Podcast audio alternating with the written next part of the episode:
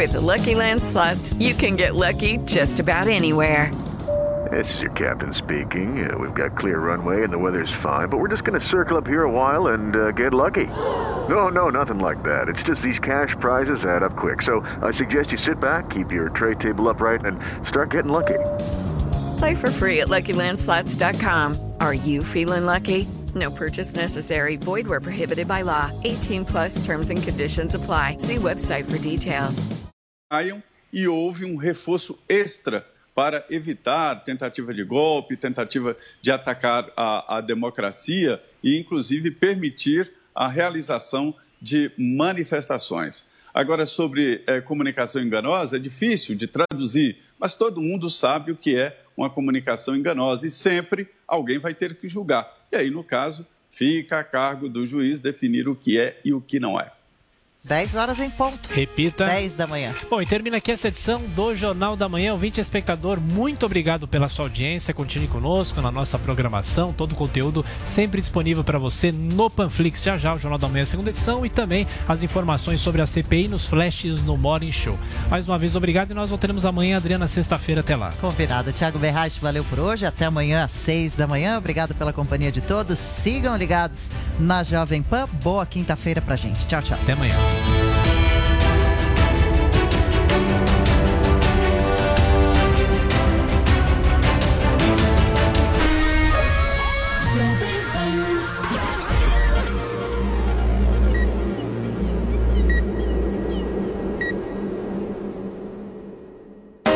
Jovem Pan Morning Show. Oferecimento Loja e 100. Ofertas para todo mundo, para tudo, para sempre, para você. E Uniaselv. Graduação EAD com tutor exclusivo por turma.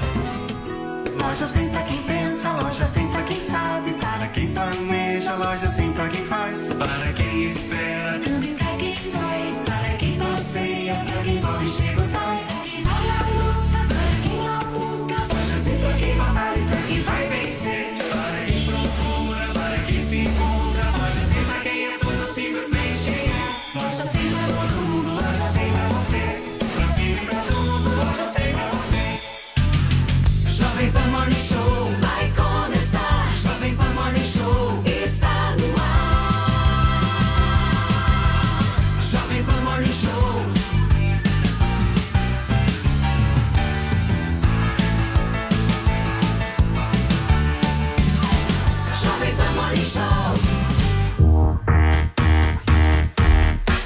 Bom dia para você, minha excelência. Seja muito bem-vindo, seja muito bem-vinda. Começa agora, nesta quinta-feira, aqui na programação da Jovem Pan, a sua revista eletrônica favorita desta programação, desta emissora de rádio, que inclusive virou TV e vai virar TV daqui a pouquinho. Teremos novidades no mês de outubro, hein? Tô sabendo. Hoje, dia 2 de setembro, gente, a gente vai seguir ao vivo no rádio, no YouTube e na Panflix até às 11h30 da manhã, contando muito com a sua audiência, com a sua participação.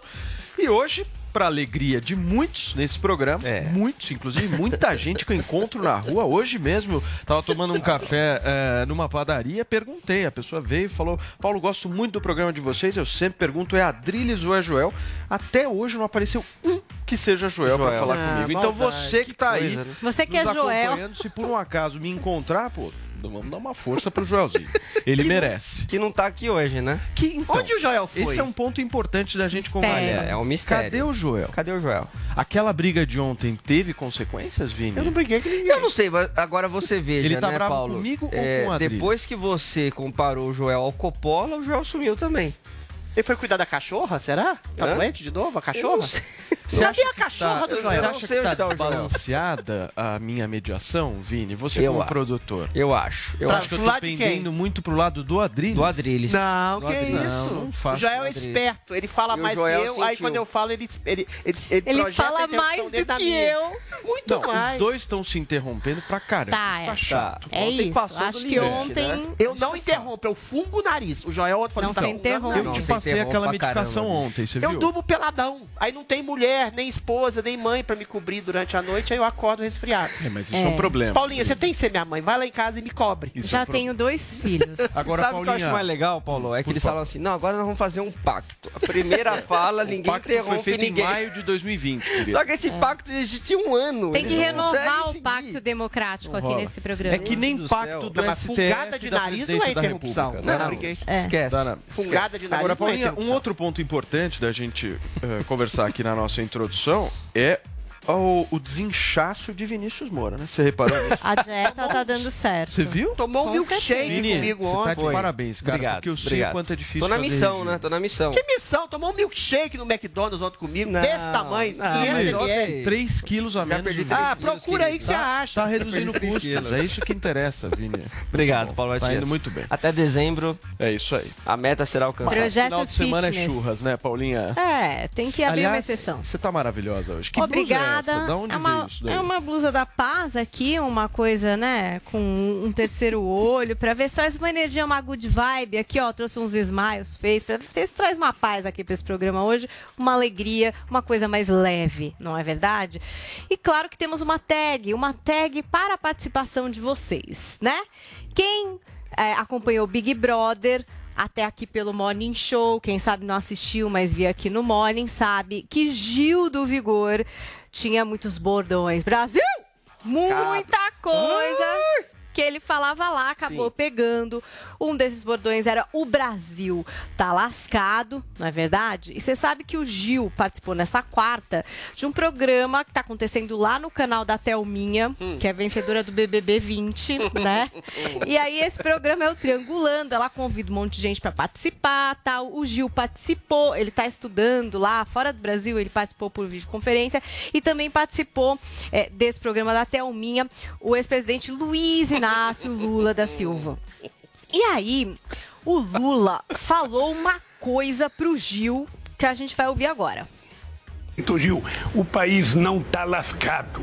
Esse governo está lascando o país, mas pessoas como você se formem, vote para cá para a gente ajudar, sabe? A política de solidariedade, a política de É fraternidade. isso aí, entendeu? Chamou o Gil de volta com todo esse PHD, PHD dele, esse estudo dele. Mas a questão é que ele falou que o Brasil não tá lascado. Que é esse governo que está lascando o Brasil. E o Gil concordou? Você que, que eu quero saber o que você vai dizer, porque você também é BBB, Adriano. Isso até o Minha falou. O Gil não Se era o Gil liberal? falou, O Gil não era liberal? Não Gil tinha é um lulista, discurso deu uma entrevista lambendo as botas do Lula. Eventualmente isso corrobora a minha velha tese, a produção do BBB pinça a dedo as pessoas. Eu gosto, Gil, acho um cara simpático. Mas é um Lula petista. Falou que o Lula salvou o Brasil, deu emprego para as pessoas. Quem lascou o Brasil, meu caro Gil do Vigor, foi o Luiz Inácio Lula da Silva que fez o maior esquema de corrupção da história. Fez um crescimento falso de bolhas, de commodities, transformou o Brasil numa crise econômica permanente e, eventualmente, roubou, saqueou o Brasil. Aí, Adriles, quando o BBB coloca pessoas como coisa. você para fazer o Adriles. entretenimento politizado, eventualmente o que se lasca é o princípio da verdade dentro do Brasil, Você infelizmente. sabe que essa daqui é a introdução nossa. É a tag. né? Ah, não é pois aquela é. coisa É. do comentário. era um momento onde eu ia Paulinha. dar Fala é a hashtag. Mas agora você vê que o Adriles já até respondeu a tag, porque a hashtag é quem lascou Lula! o Brasil. E aí você põe em BR em vez de Brasil, né? Então, quem lascou o BR? É. O Lula tem a versão dele, o Adriles trouxe a dele. E agora a gente quer saber a de vocês no Twitter, Se com aquele eleito, embasamento. o Gil vai todo. ajudar a lascar o Mas Brasil. o- eu não entendo essa tua tese. O BBB não trouxe a Sara também, que era bolsonarista? Não, que eles inclusive foi amiga do Gil. O Lula, o- o- a produção.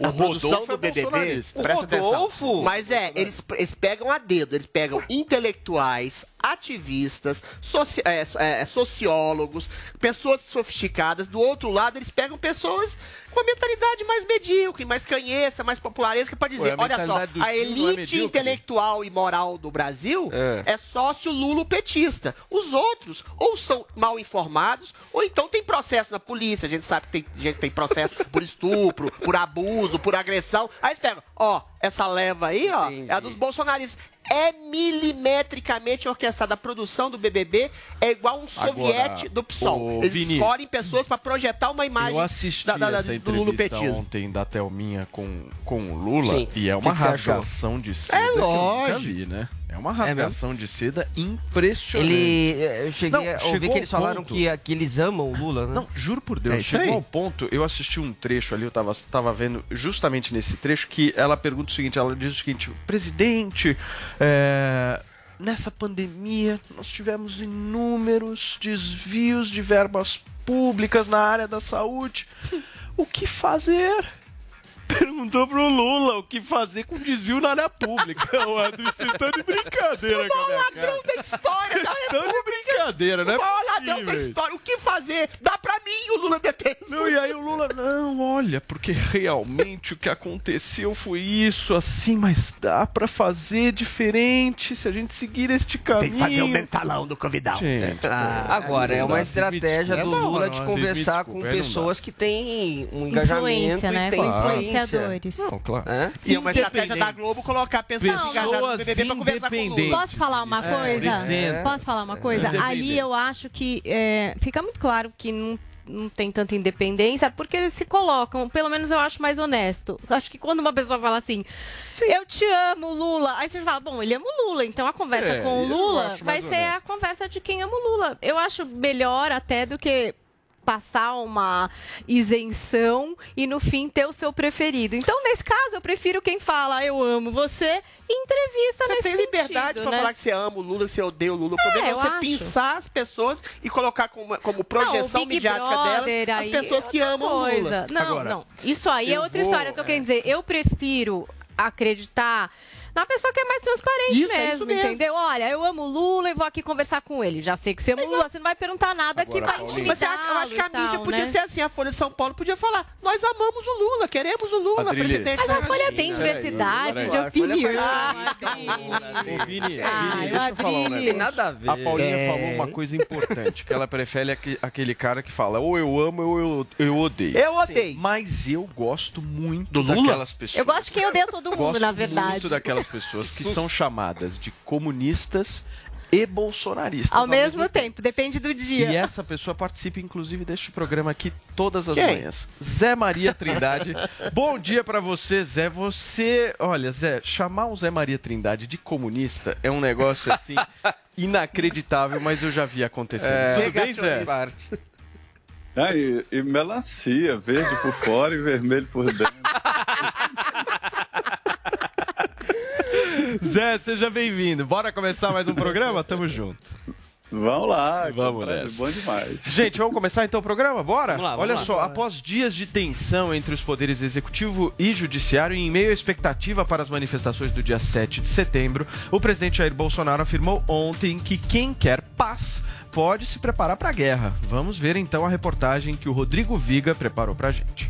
O presidente da República, Jair Bolsonaro, disse nesta quarta-feira em evento com militares, aqui no Rio de Janeiro, que quem quer paz precisa se preparar para a guerra.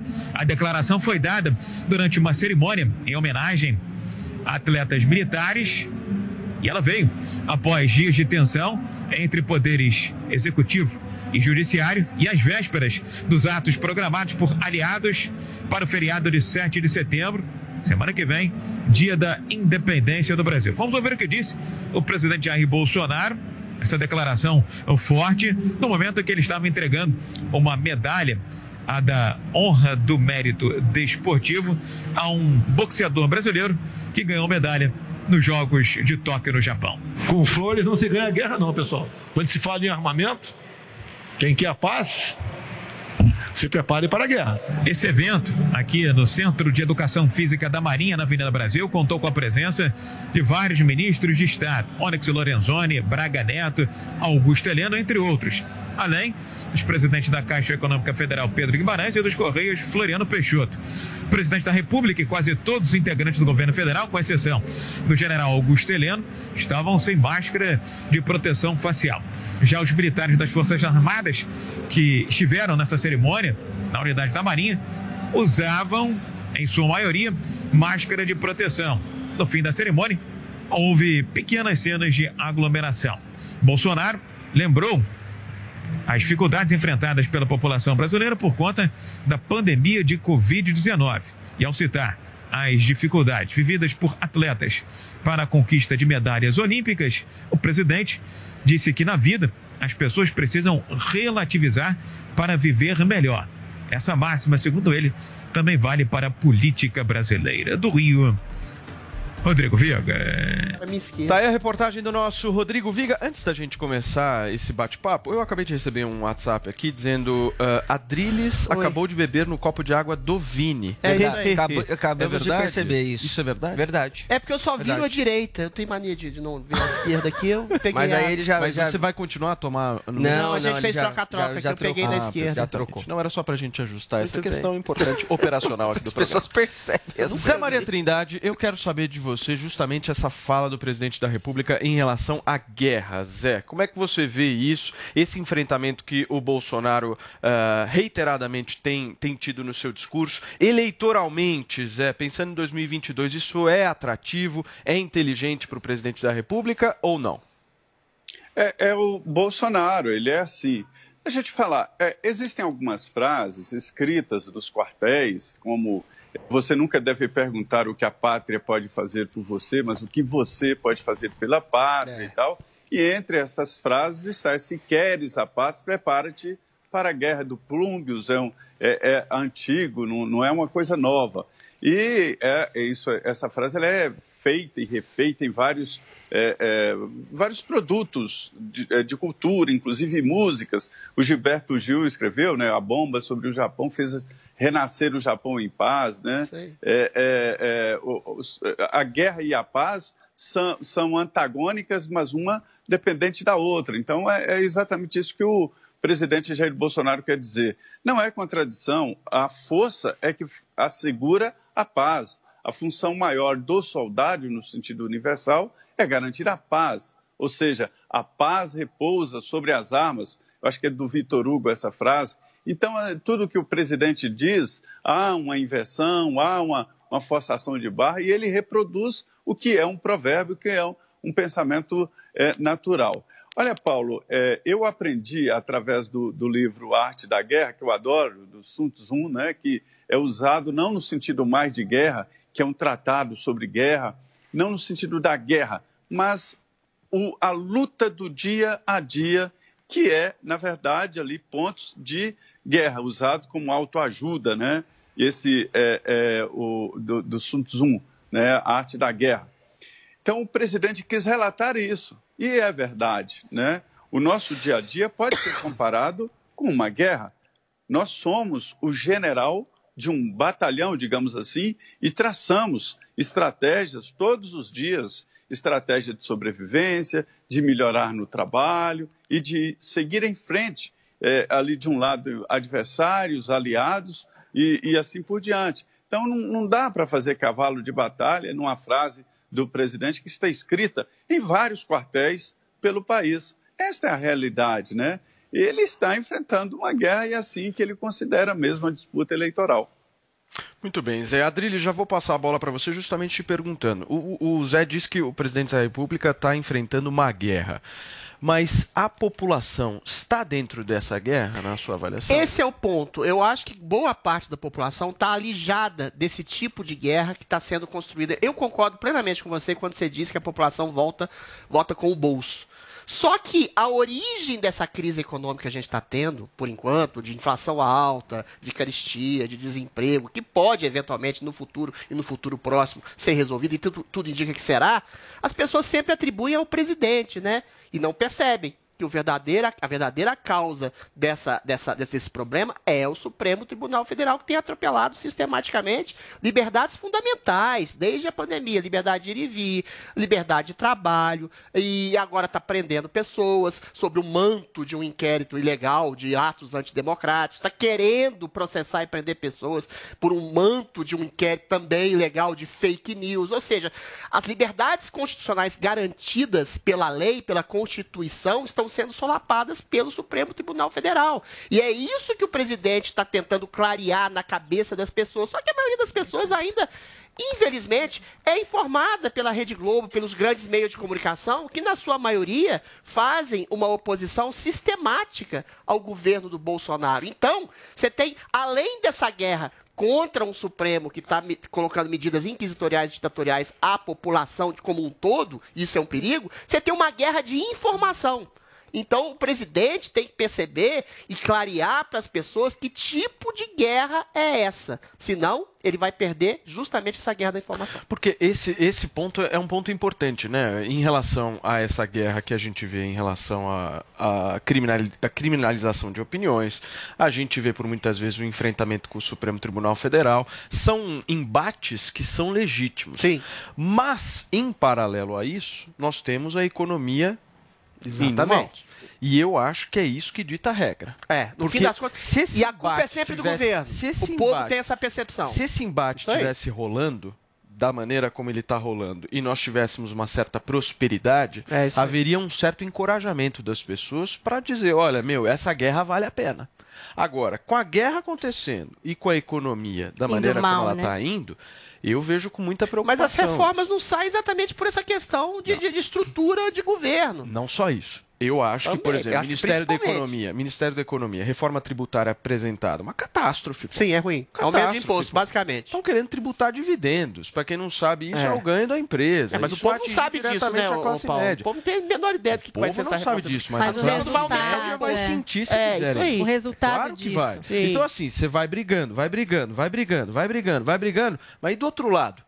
Cadê a entrega? Cadê a reforma Cadê a entrega? administrativa? Cadê a entrega? Esse é o ponto. Eu acho que o Bolsonaro deveria pelo Esse menos é tocar ponto nesses X da assuntos. questão. Cadê ele está a com uma obsessão em relação a essa guerra que é legítima. com mais que é sensibilidade, com Em relação às liberdades. De, mais combate, de mais firmeza. É, essas questões são vitais para a Constituição É, e para a garantia das liberdades fundamentais para a democracia brasileira. Mas se ele não fala ao mesmo tempo, ainda que se falar assim, olha, o culpado por essa instabilidade financeira é sobretudo um Supremo que eventualmente está atropelando as liberdades fundamentais e impede qualquer tipo de negociação com o Congresso, inclusive que está sendo chantageado pelo Supremo. Mas ele não fala isso. Ele está só falando em metáforas, em guerra com o Supremo. Eu acho que o problema do Se- presidente é de se- comunicação se com o não povo. houver essa transformação, na minha avaliação, o Bolsonaro vira um Macri com um discurso um pouquinho mais aguerrido. Que é aquele cara que tem um discurso liberal, aquele cara que disse eu vou transformar, vou transformar, mas aí no governo não conseguiu fazer. E no final das contas, o que vale. A responsabilidade é vai ser dele. Isso, isso é, é isso complicado. que vale. Eu quero ouvir o nosso Zé Maria Trindade, porque é um cara que sempre faz ponderações interessantes. É você com a tua experiência também em Brasília. Como é que você vê essa coisa da entrega por parte do governo? É, está acontecendo, mas é que não aparece. É, a gente vê o Tarcísio é, popular no Brasil inteiro, é, mesmo o Ministério da Saúde agora tomou um novo ritmo da vacinação. A ministra Tereza Cristina, que aqui entre os, é, é, os deputados, senadores, é, é uma ministra atuante né, no setor agropecuário e outros, e, e- e o que acontece é que chama muita atenção esse guerrear do presidente Jair Bolsonaro. Eu conversei ontem com eh, Jerônimo Gergen, que é um, um deputado que defende a livre iniciativa, que eh, está é o relator agora de- de- de- desse projeto importante aí de manutenção, importantíssimo, né? De manutenção do que já existe, né? Um incentivo para contratar, é um projeto que o- a equipe econômica está contra, está querendo eh, aumentar o imposto sobre a contratação, porque cortar benefício é aumentar imposto. É, isso aí vai ter um impacto muito forte em pelo menos 17 carreiras, né? E ele me dizendo o seguinte, que é exatamente isso aí, de que é preciso, para... ele não é exatamente um comunista, ele é um liberal de sempre, né? E dizendo que é preciso mesmo parar com essas, essas disputas e entregar ou mostrar o que o governo está entregando. O governo tem entregado coisas boas, mas essas disputas e essas guerras é que chamam a atenção. Esta é a realidade. Não dá, ninguém fica muito comentando um, um fato real, fica comentando essas guerras e essas disputas. Então, respondendo objetivamente, eu acho que há entregas importantes no governo. Não esqueça que o presidente Bolsonaro enfrenta crises internacionais que não foram inventadas pelo governo dele e até que se saiu bem desta pandemia, dessa hecatombe chamada novo coronavírus. Paulinha, e ontem você trouxe aqui pra gente a história sobre a suspensão daquele manifesto que seria publicado Hum. pela Fiesp em defesa da harmonia entre os poderes, mas a Federação das Indústrias do Estado de Minas Gerais resolveu se posicionar, né? Só que no comunicado eles trazem críticas ao Supremo Tribunal Federal, é isso mesmo? Pois é, um manifesto a favor do direito à liberdade de expressão e direitos individuais. E aí a gente tem alguns trechos até desse manifesto que tem como objetivo chamar a atenção para as ações que o sistema judiciário está adotando frente a questões de investigações das fake news aqui em específico. Vamos ler duas passagens, ó. Nas últimas semanas assistimos a uma sequência de posicionamentos do Poder Judiciário que acabam por tangenciar de forma perigosa o cerceamento à liberdade de expressão no país. Falamos de investigações e da possibilidade de desmonetização de sites e portais de notícias que estão sendo acusados em inquéritos contra as fake news. Em nosso entender, impor sanções sem o devido processo legal, contraditório e ampla defesa é uma precipitação, além de inequívoca afronta à Constituição Federal. Também nesse manifesto lê-se assim, ó, é preciso deixar claro, a defesa dos direitos individuais é o único caminho para construir um futuro de desenvolvimento e prosperidade para o Brasil. É fundamental garantir que todos os brasileiros tenham assegurado seu direito à liberdade de expressão. Não queremos que hoje aqueles que celebram eventuais censuras sejam os censurados de amanhã. De acordo com o presidente da FIMG, o Flávio Roscoe, é, acho que é assim que se fala. Roscoe. Roscoe. Ele ressalta o seguinte, que esse manifesto é apartidário e que expressa a avaliação da federação.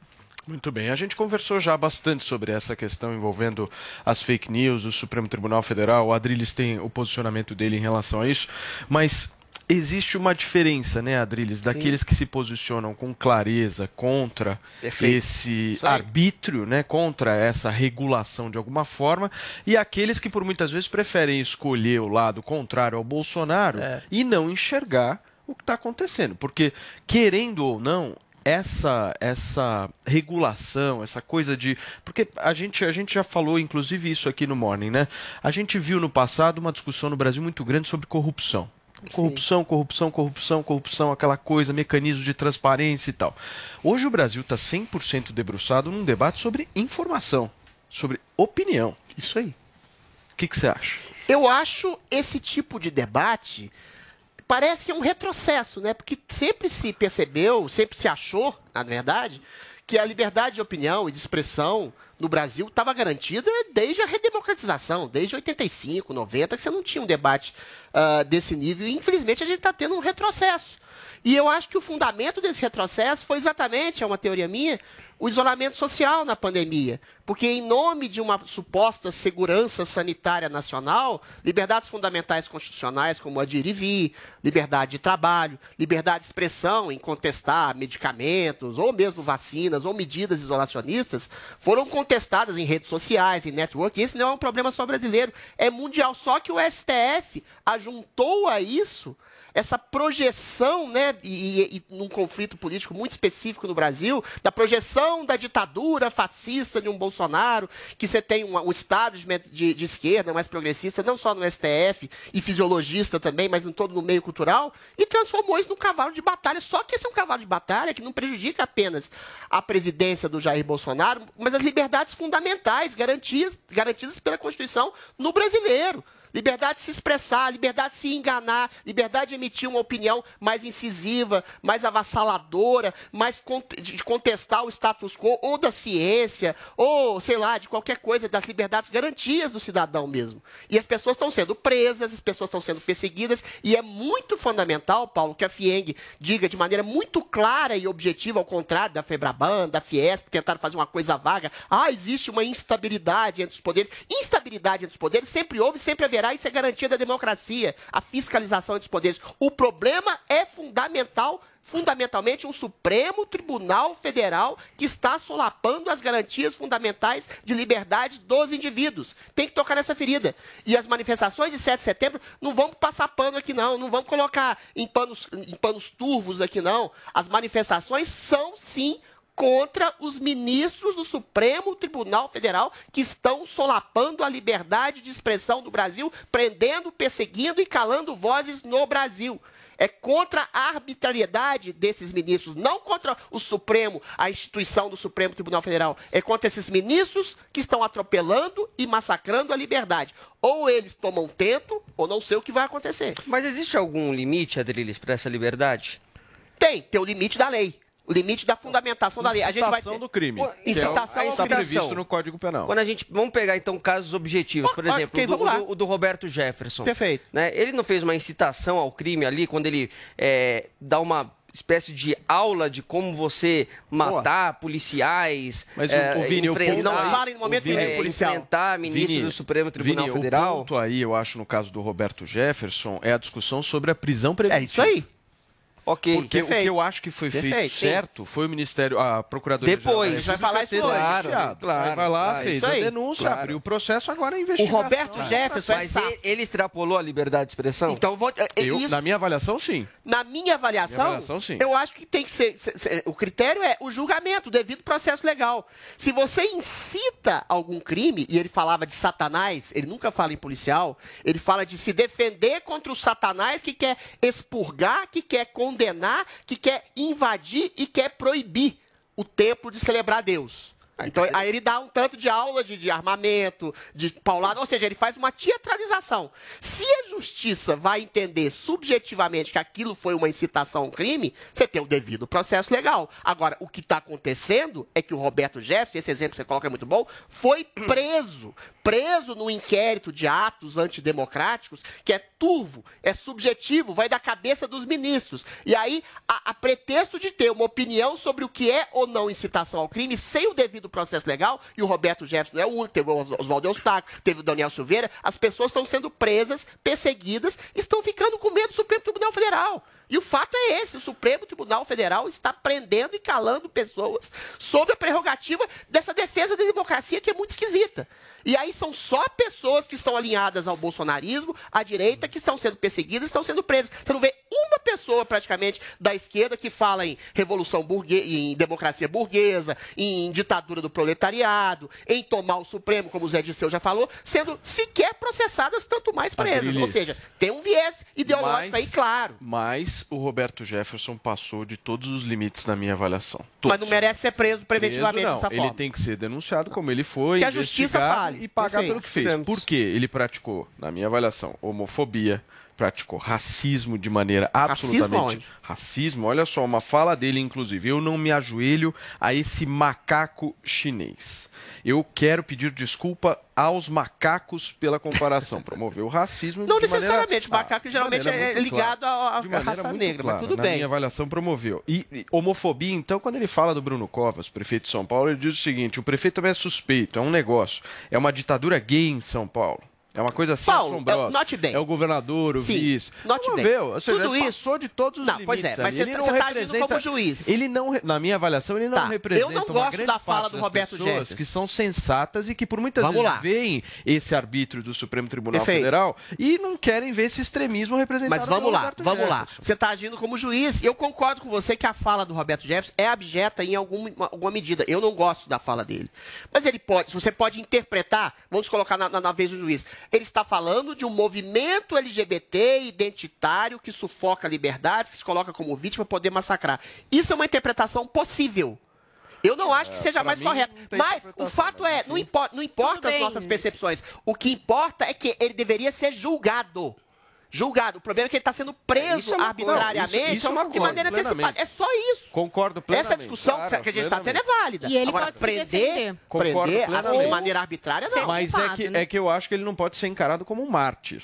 Roberto Jefferson não, Não, mas é isso Mas que tá. ele, ele joga Ironicamente, com ele virou. isso, né? Entendeu? Ele joga com Marte, isso Ele também, joga né, com gente? isso, a Não, Paulinha falou isso. Ele perfeitamente. gosta de andar nessa linha tênue Ele pra faz isso ver o que acontece e até pra provocar esse tipo de E ele agora discussão. tá na- e ele agora, independentemente do- da gente querer ou não, ele está na figura de um mártir, porque ele foi preso injustamente por crime de opinião. Deixa, deixa eu ir para Sem Brasília. processo, sem julgamento. Deixa eu ir para Brasília conversar um Tal. pouquinho mais com o nosso Zé Maria Trindade e tentar saber a avaliação dele sobre tudo isso que a gente está discutindo. Mas é essa carta da Federação das Indústrias do Estado de Minas Gerais é completamente diferente da, da posição que teve a Fiesp. Mas tem um detalhe aí que eu acho que é importante, né, Zé, da gente conversar. O Paulo Scaff, que é presidente da Fiesp, está negociando uma candidatura ao Senado na chapa do Alckmin aqui em São Paulo. Isso aí não tem a ver? Ah, mas Pois é, é uma movimentação política. Antes eu queria dizer o seguinte: a FIENG, Federação das Indústrias né, do Estado de Minas Gerais, é uma entidade muito importante. Para se ter uma ideia, o ex-presidente da FIENG é o presidente agora da, da CNI, que é a Confederação Nacional da Indústria, né, o Robson Andrade. É, o, o Flávio Roscoe, ele deu uma entrevista. Para você ter uma ideia, a FIENG tem um orçamento de 1 bilhão e 200 milhões de reais. Só o orçamento da FIENG ali para comunicação, para fazer congressos, enfim, 1 bilhão e 200 milhões. Quer dizer, uma, é uma federação muito importante, pesada e representativa da indústria de um estado muito importante no país. Então não é qualquer carta. E hoje, aqui no Jornal da Manhã, o Flávio é, é, reclamou muito sobre é, é, os posicionamentos. Ele dizendo que quando defende uma carta assim, defendendo a liberdade de expressão, que veículos de comunicação que vivem disso, que é o material de consumo de um veículo de comunicação, é a liberdade de expressão, que criticaram e o colocaram de um lado ou de outro, ele reclamando, ou o Bolso, que coloca uma carta em liberdade de, de um direito constitucional, e aí dizem, ah, é, é bolsonarista, que ele fala, ah, é, é petista, né? ele reclamando exatamente disso. A carta mostra que é, a Federação de Minas, que representa os industriais, não está nesta linha de, de jogar a entidade é, é, empresarial, que é um sindicato, né, um sindicato patronal. Na, na, na, disputa de 2022, é preciso colocar um freio. Então, é esta a leitura que eu faço desta importante carta né, de um posicionamento firme do estado de Minas Gerais. Perfeito, Zé. Olha só, Vini, o presidente Jair Bolsonaro sancionou nesta quarta-feira o projeto de lei que revoga a Lei de Segurança Nacional, mas ele acabou vetando alguns trechos. Essa pergunta não é para o Vini, essa pergunta é para Zé Maria Trindade. Zé, como é que foi esse veto do presidente da República? Traz informação para a gente. Era um veto esperado. Agora é, é o Congresso decidir se leva adiante ou não. Olha só, é, a, a venderam a imagem de que estariam acabando, extinguindo com a LSN, Lei de Segurança Nacional, que é de 83, por, é, portanto, anterior à Constituição de 88. Algumas leis foram descartadas com a Constituição. A LSN foi questionada no Supremo e o Supremo entendeu que a Constituição recepcionou parte importante da Lei de Segurança Nacional. E nenhum país pode ficar sem uma lei de segurança nacional. E essa antiga estava sendo usada aqui e ali, é, com argumentos diferentes, mas pelos dois lados.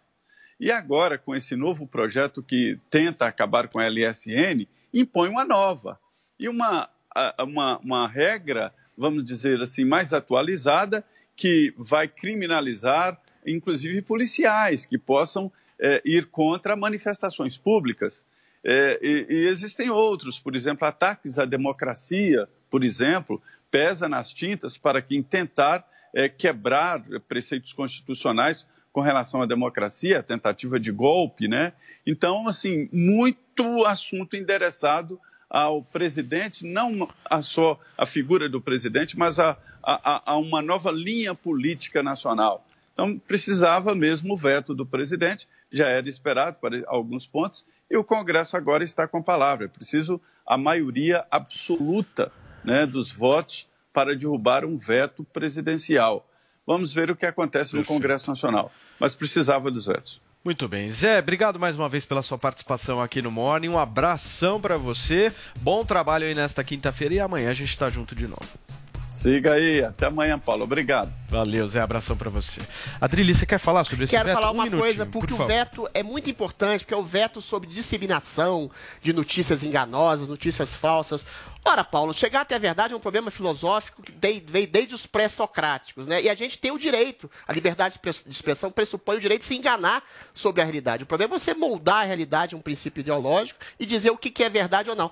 Por exemplo, em campanha política, é lógico que é uma campanha publicitária, que você exagera alguns méritos seus, você defenestra alguns deméritos dos seus supostos adversários, e eventualmente você colocar tudo isso no bojo de um julgamento, de um Supremo, de um TSE, que tem pode ter um viés ideológico, uma preferência política, você pode estabelecer um novo tipo de crime, que é o crime de opinião. E o crime de opinião baseado no pressuposto ideológico daquele que acha que é a salvaguarda da verdade. Ou seja, a verdade é sempre relativa de alguma forma. Claro, existe uma verdade factual.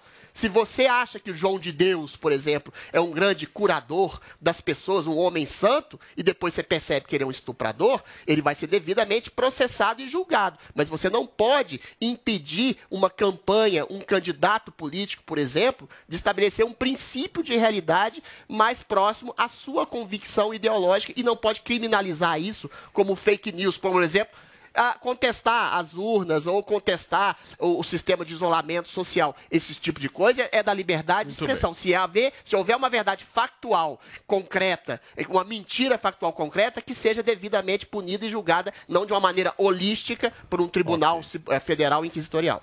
Gente, vamos falar agora sobre pesquisa. Paulinha, o Poder Data trouxe uma nova intenção de voto para 2022 e o ex-presidente Lula continua liderando a corrida, né? Continua. Vamos dar uma olhada nos cenários. A pesquisa foi realizada no período de 30 de agosto a 1 de setembro.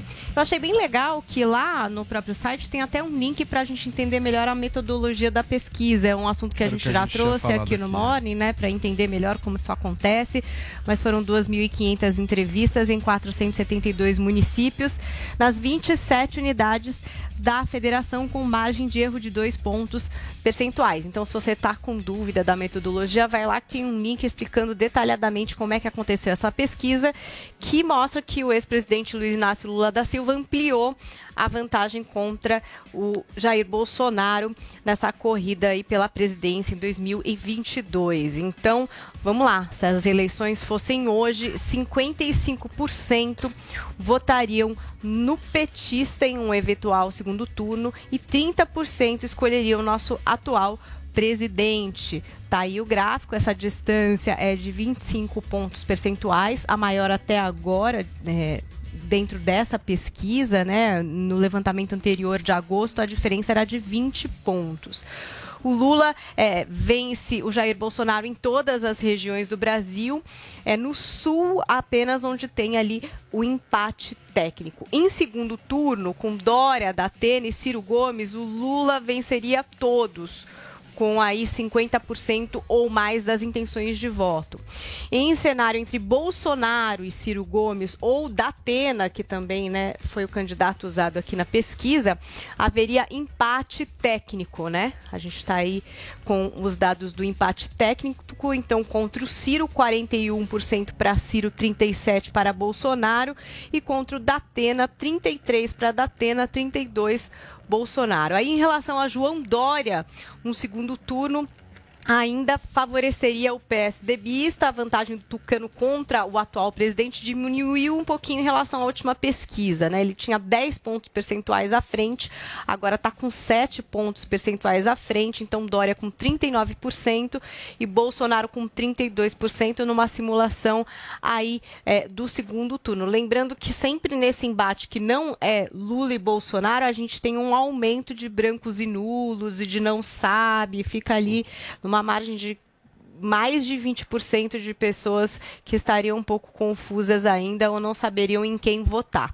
Então, tá aí mais uma pesquisa presidencial Paulinha, apresentada. Quem é mais competitivo para enfrentar o Lula no segundo turno? O Bolsonaro ou o Dória? Tem essa informação aí? Acho que é uma Bolsonaro. informação importante. Bolsonaro. Em É o- relação a. O a- Dória tá crescendo, a. Não, não tá crescendo, O. Tá Dória com tá 4%. crescendo. Não tá. Não vem não, Emílio. Não vem com essa história. não. O Dória tá crescendo. Adriles chama ele de Emílio? O Emílio tá falando O Emílio fala isso todo dia. O Dória vai crescer. Não sei da Quem onde falou que isso tira. pro Emílio fui eu.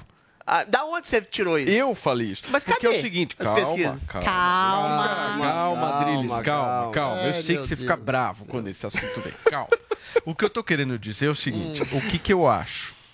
O Lula vai pro segundo turno. Do jeito que tá. E não com essa porcentagem que tá, na minha avaliação. Porque Não, vai menos, sofrer menos. Vai- vai na campanha mais, um desgaste absurdo, porque tudo vai Claro. vir à tona, o negócio Sei vai não, acontecer. hein? Ah, Sei acho. não, hein? Todos Vamos os ver. candidatos vão bater no Ah, Lula e vão tentar mostrar isso de Sei. maneira muito clara. Então, Duvido. eu acho que E aí o Dória vai se mostrar isso. mais competitivo contra Não, o Lula. Calma. Não, mas isso é O meu projeção. ponto é Quer o saber por que seguinte. que tá crescendo? O meu ponto é o seguinte: o que, que vai decidir a história? Ah. O que, que vai decidir a história? Quem tem mais chance de vencer o Lula? Isso. É isso que vai decidir a história. Isso. Se o O Bolsonaro. Bolsonaro. Calma. Hoje, Adrilles, está fazendo uma lógica hoje. Nós estamos em setembro. Não, hoje tá ruim pro Bolsonaro. Fazer, É o é o fazer contrário. lógica hoje Ó, de é eleição. Vamos trazer o número 2020. aqui, Vamos tá? ver, Então, ó, o Lula é. 55, Bolsonaro 30, Certo. Né? Aí vocês querem saber Dória. do Dória. cenário Então, Lula 55 e Dória. Bo- Lula, segundo o Poder Data, 30 Bolsonaro. E Sim, Dória? Dória. Lula e Dória. Lula 50, Dória 18. Pois é. Em relação à Aonde pesquisa anterior, Calma. o Ué. Dória caiu dois pontos percentuais e o Aonde Lula tá subiu um. crescendo? Vocês estão ficando doidos. Deixa eu falar uma coisa, eu não estou dizendo Dória, eu não estou falando do Dória crescendo, eu estou dizendo o seguinte: se por um acaso esta, esse terceiro nome, essa terceira via, seja lá quem for, ganhar algum tipo de força no ano que vem, e com esse desgaste econômico que acontece, e por muitas vezes esse desgaste e a criação de um aumento de rejeição por parte do Bolsonaro, qualquer nome que for um pouco mais competitivo. Em relação ao Dória é um Lula. menos enfrentar o Lula. competitivo, é isso que eu não Porque entendo é o seguinte, vocês. Adriles, o que, que eu. Dória tem 70% de Adriles, rejeição aqui, Veja, Paulo. Veja, veja o que eu escuto por muitas vezes das pessoas que eu converso, dizendo o seguinte, amigo, pode vir qualquer um, só não vem o Lula. Se Tá, o é o aparecer o, menos. fulano ou o ciclano à frente e for competitivo Tá para ganhar do Lula, Mas eu acho que o Dória é o menos nele. competitivo desse. Inverte, Adriles. O Dória é é, o menos competitivo. Um candidato que tem 70% de rejeição no seu próprio estado, ele é um candidato natimorto. Agora, deixa eu comentar das pesquisas, eu acho que a gente está falando demais do Dória. Claro que existe. É, não, acho que o Dória é um cadáver, por isso, sinto muito. Calma, claro que há um derretimento. Olha, é um cadáver. Eu olha. aposto dinheiro, Calma. aposto meu salário minguado. Calma, vai ficar pobre, Olha só. calma. Não, o Dória pô, ele caiu na última Calma, pesquisa. calma, vamos lá, vamos lá. Claro nisso. que existe um derretimento da imagem do Bolsonaro por tudo que a gente falou agora há pouco. Eventualmente ele está apostando numa guerra, numa coisa aguerrida contra o Supremo, em nome, que eu acho que é um princípio válido, de liberdades constitucionais, liberdade de expressão, de democracia que está sendo solapada pelo Supremo. Só que você tem um problema econômico, por mais que o Zé tenha falado que tem coisas boas, e realmente tem, mas a gente está numa crise, a gente está numa inflação, a gente está ainda com desemprego alto, e eventualmente quando ele não dá um aceno à população sobre essa crise e quando a própria Rede Globo e a grande mídia ataca ele sistematicamente, o povo tende a a perceber a narrativa hegemônica da grande mídia, porque são poucas ainda. Quer dizer, são poucas não. Ainda é uma minoria de pessoas que têm um esclarecimento maior do que está acontecendo no país, né? E né, eu deveria falar que a crise econômica é sobretudo fruto do Supremo Tribunal Federal que impede que essas reformas sejam feitas. No mais, em relação a Lula, ao crescimento do Lula, é claro que o Lula vai subir.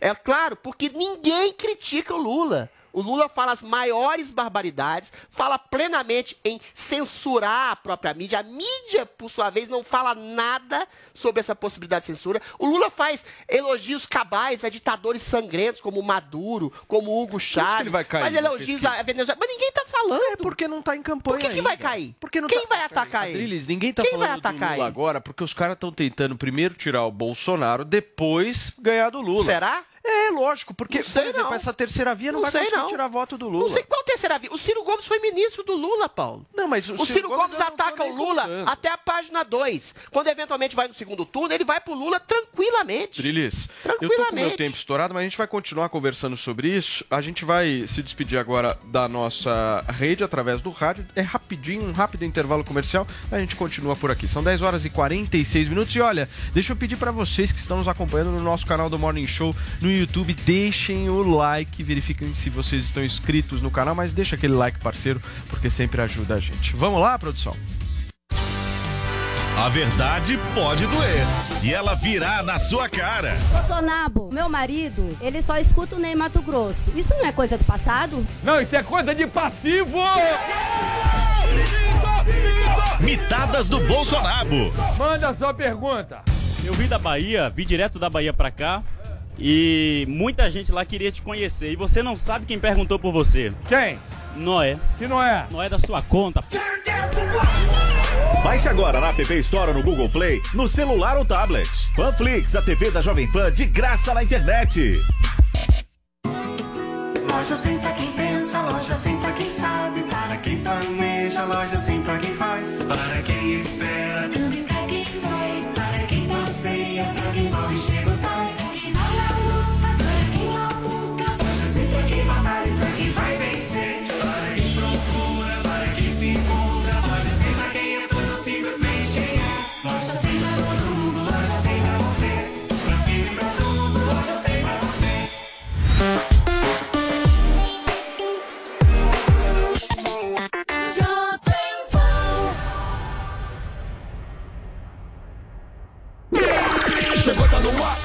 começar, pode ter certeza. Chuchu Beleza. Chuchu Beleza, oferecimento Anhanguera. Preparamos o seu retorno seguro para a sala de aula. Agora você está muito mais perto de realizar seus sonhos. As aulas presenciais voltaram na Anhanguera, com todos os protocolos de higiene para garantir a segurança dos nossos alunos. Escolha seu curso e venha estudar de um jeito inovador, com bolsa de estudo de até 50%. Consulte condições e ainda conte com o canal Conecta, portal que te liga ao mercado de trabalho. Não perca essa oportunidade. Inscreva-se já em anhanguera.com para você poder. Sandra, meu nome é Sandra. Gente, posso falar? Não tô acreditando que de novo eu não vou pra Portijo esquiar esse ano no 7 de setembro. Não, sério. Até quando essas fronteiras do Chile vão ficar fechadas, me fala? Não, vai ser o segundo ano consecutivo que eu não vou pra lá, né? Será que esse presidente do Chile tem noção que fechando o país ele tá impedindo os brasileiros de esquiar? Não, fora que quem é ele pra mexer com o direito de ir e vir dos brasileiros, né? Não, juro. Tô quase ligando pro embaixador do Brasil no Chile falando, escuta, como é que é? Vai rolar de abrir essa fronteira ou tá difícil? Não, falei pro Rô, meu marido, falei, Rô, se continuar essa frescura, eu vou contratar um daqueles coiotes que cruzam a fronteira no México com os Estados Unidos e eu vou entrar de clandestina no Chile. Ah, parece maluca, né? Não, sério. Se bem que no caso do Chile não deve chamar coiote, né? Deve chamar o quê? Lhama. Aí eu passo na Argentina, pego um estoque de alfajores e faço a travessia. Eu e o Lhama. Eu e o Lhama pelo deserto da Patagônia, que tal? Ah, parece maluca, né? Não, sério. E se não der certo por terra, outra opção é pelo mar, né? Eu posso contratar de repente um cubano pra me ensinar a fazer a travessia de barquinho. O que vocês acham? Não, que disso eles super entendem, concorda? Não, sério. Essa pandemia tá acabando com o meu lifestyle e ninguém se preocupa com isso, né? Tá todo mundo com a cabeça em outra coisa? Aí depois eu quero ver. E o esqui do brasileiro, ó. Bau, bau. Sandra, meu nome é Sandra. Chuchu ouvir mais uma historinha? Então acesse youtube.com barra chuchu beleza.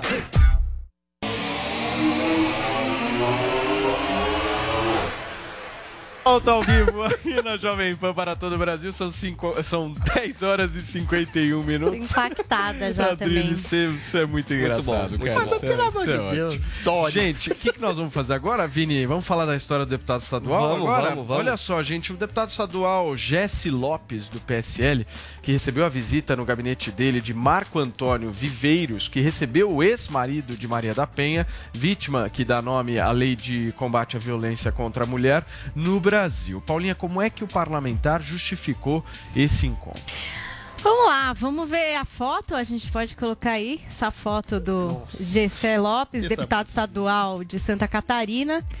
E a legenda, uma legenda que dizia: Conhecem este senhor? Seu nome é Marco Antônio, o marido da Maria da Penha. Visitou o meu gabinete Deus. e contou sua versão sobre o caso, que virou lei no Brasil. Sua história é, no mínimo, intrigante. Bom, Eu gosto dessa palavra, né? Intri- É. Intrigante. Lembrando que Marco Antônio foi condenado duas vezes pela justiça por tentar matar a ex-esposa Maria da Penha, que ficou paraplégica depois das agressões, né? Em 1983 ele simulou um assalto, atirou nas costas da ex-esposa enquanto ela dormia. Uma coisa tranquila, né? Quatro meses depois, quando ela voltou para casa, ela foi mantida em cárcere privado por 15 dias e quase foi eletrocutada no banho. Meu Deus. Imagina que versão intrigante, Intrigante. esse homem deve ter para mostrar. Bom, a questão é a seguinte: é, isso repercutiu muito mal. Né? Você vê que contando aqui já gera uma indignação.